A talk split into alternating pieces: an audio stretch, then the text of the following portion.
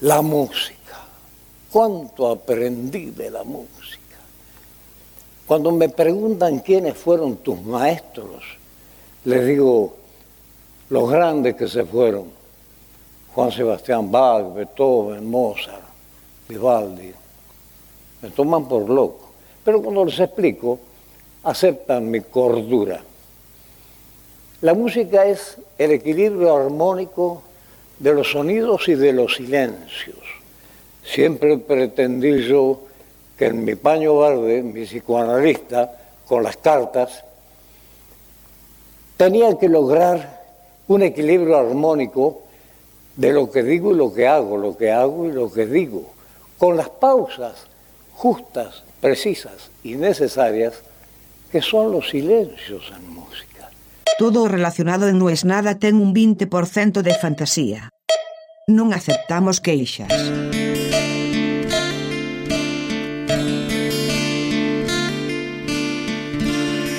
En medio un azar el origen de las metáforas.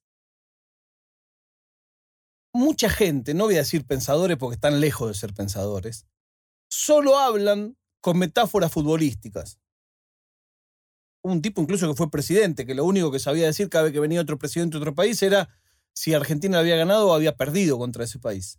Y hacía todos chistes de fútbol. A los que nos gusta el fútbol caemos en esa trampa.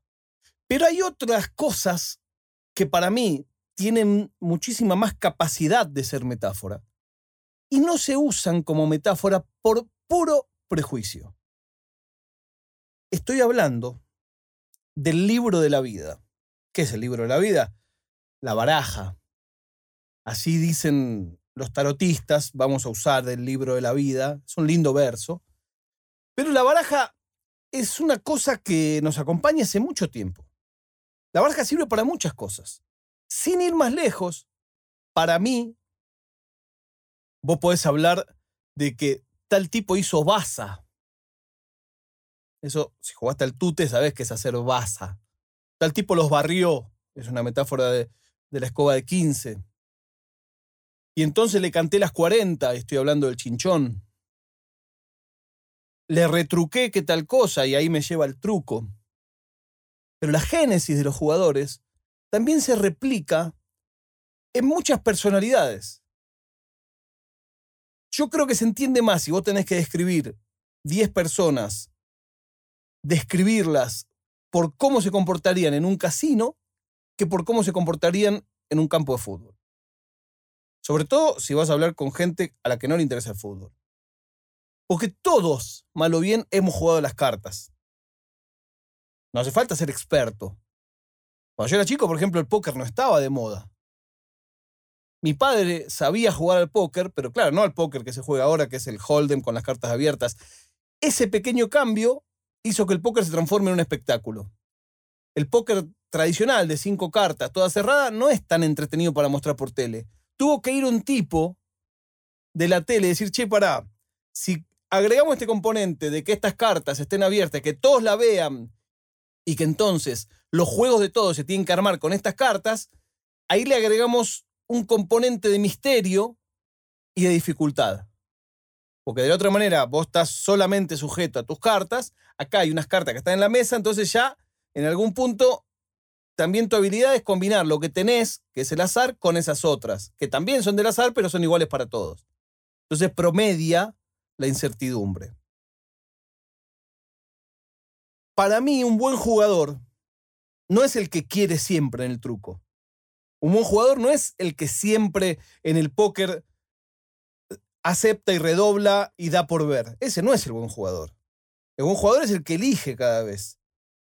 Y ahí tienes una metáfora perfecta de la vida. A veces nos hacen creer que siempre tenés que decir quiero. Y que si no decís quiero, no, no, este no es valiente. Bueno, no es así, señores. Los campeones no son lo que dicen quiero siempre. Vos decís quiero siempre eh, y, vas a terminar perdiendo más que ganando. Tienes que decir quiero cuando tenés una jugada ganadora o cuando crees que vas a poder engañar a tus competidores de modo tal de que ellos crean que tienes una jugada ganadora. Y en ese caso no vas a tener una jugada ganadora, pero vas a ganar. Por lo tanto, habrás tenido una jugada ganadora. El otro día se me apareció esta idea de que el jugador ganador no acepta siempre. Sabe en qué mano tiene que ir a fondo y sabe en qué mano se va al mazo y no lo hace peor jugador eso. La baraja tiene más o menos 600 años, no está claro de dónde salió. Por supuesto, todo el mundo que dice es de los árabes, porque todas las cosas buenas de la vida son de los árabes. La matemática, sin ir más lejos. Un montón de palabras. La almohada. La almohada es una palabra árabe. Alfajor viene del árabe. Mira, alfajor, almohada y las matemáticas. No necesito más. Bueno, pero no está tan claro de que las cartas hayan llegado físicamente a Europa de los árabes. Sí puede ser que han llegado en relatos. Que relatos árabes, siempre igual tengamos en cuenta que cuando se hablaba de Oriente, porque decían, no, las cartas vienen de Oriente. El Oriente, de hace 600 años, incluía el sur de España, incluía todo lo que era, hasta Europa del Este incluía, incluía la parte de Italia, o sea, ya eso era Oriente, al costado de, de Francia, Oriente. Y lejano Oriente, ya ni te cuento lo que todavía llamamos lejano Oriente. Pero Oriente no era nada más geográficamente Oriente. Oriente era eso que están ahí, Oriente. Entonces, se hablaba de eso en relatos, pero claro, de donde la baraja empieza a popularizarse físicamente es desde Italia. Porque los europeos dicen, no, no, la baraja es nuestra. Claro, porque la baraja que se usa en todo el mundo hoy, básicamente es la baraja francesa y la baraja española. Que incluso en inglés algunos dicen la baraja inglesa. ¿Por qué? Porque llega, va de Italia, lo que es ahora Italia, en esa época del Reino de Nápoles, a Francia, a España, a España, no era España tampoco, y llega de esa manera a Francia. De Francia se modifica y de ahí va a parar Inglaterra. Y ahí es donde un poco dicen, bueno, la baraja es así. La baraja es así. En un momento alguien dijo, no, lo trajo Marco Polo de China, pero Marco Polo no está claro que llegó a China. Sí que llegó al lejano oriente, pero no es China. La historia dice China, pero no es China exactamente donde llegó. Ni él sabe. Bueno, es lo mismo que Cristóbal Colón. Que llegaba a India, llegó a República Dominicana. Entonces no es Marco Polo, pero sí trajo historias también Marco Polo. Recuerden que los chinos, por ejemplo, juegan al Mahgong, que es una mezcla entre dominó y juego de cartas. Son unas fichas, pero que como funciona eso tiene más parecido con un juego de cartas que con un juego de dominó. Incluso en Japón, hoy es Japón, hubo misiones españolas, hubo misiones portuguesas. Por eso, en Japón, a las cartas le dicen karuta. Y los palos de esas, de esas cartas es kopu, oru, enuma. Y todo eso, la traducción literal es en castellano. Por supuesto, copo es copas, oro es oro. Y enuma es gracioso porque literalmente significa caballo. En Indonesia la carta le dicen kertu.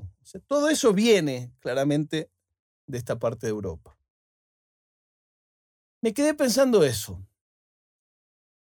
Cataluña tuvo una gran participación en la popularidad de las cartas en el resto del mundo.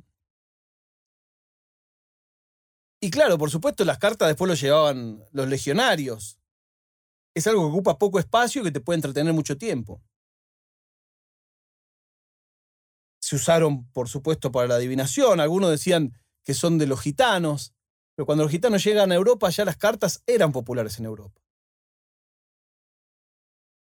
Bueno, yo mañana me voy a Qatar, pero hoy se me ocurrió que algo tan pequeño como las cartas es algo mucho más grande. Y es algo que me gustaría que se use más todavía para poder hablar de cómo es una persona. No, este es uno que se arrebata y en la primera mano pone todo y pierde. Este sabe esperar. Este miente bien. Este dice siempre la verdad. Por eso le va mal. La prueba de vida del día de hoy es que River Plate es campeón en el fútbol argentino. Y que yo mañana estaré en Qatar. El día lunes espero grabar el podcast. Por supuesto va a tener otra calidad de audio, no empiecen a llorar. Y hoy tenemos en finita.com envío gratis de remeras para todo el mundo. Todos los que sean de fuera de Argentina hoy tienen envío gratis. Y a los de Argentina le haremos Black Friday la otra semana porque ahora no tengo tiempo de armarlo. Ahora sí, nos encontramos mañana cuando les diga no es nada.